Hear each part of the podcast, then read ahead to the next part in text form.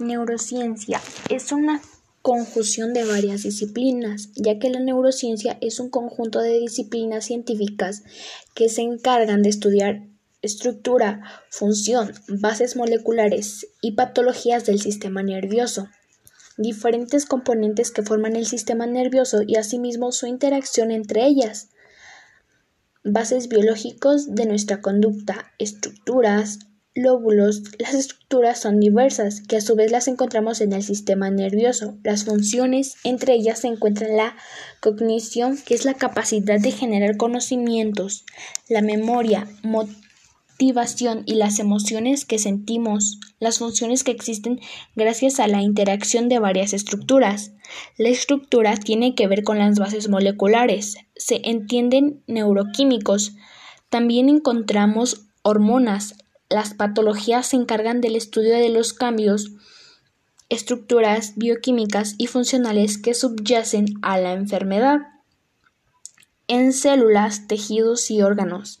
Las personas que padecen de Alzheimer se encuentran con problemas a la hora de recordar, ya que se encuentran con atrofias y resulta que en el cerebro nos falte ceticolina, que es un neuroquímico, y las personas se encuentran con atrofias.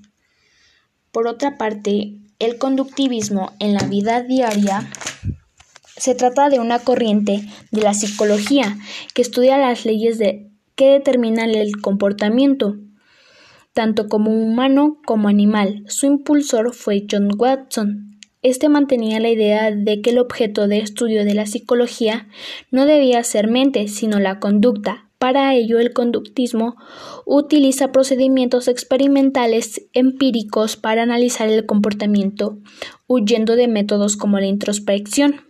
Esta corriente resulta muy útil durante los procesos de aprendizaje porque establece una estrecha relación entre el estímulo y respuesta, ya que asegura que el aprendizaje es la adopción de comportamientos y conductas. Algunos ejemplos de ellos son un gato encerrado en una habitación se pone a arañar la puerta. Sin querer, gira el pomo y abre la puerta y puede salir. El gato aprende a abrir la puerta.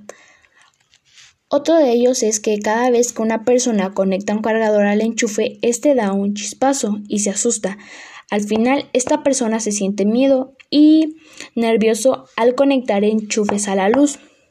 Otro de ellos es castigar el mal comportamiento de los alumnos que hace que comprendan que deben portarse bien. Otro de ellos es el timbre, el timbre de las aulas. Están asociado al final de la clase, que los alumnos tienen a no prestar atención una vez lo escuchan, aunque la clase siga.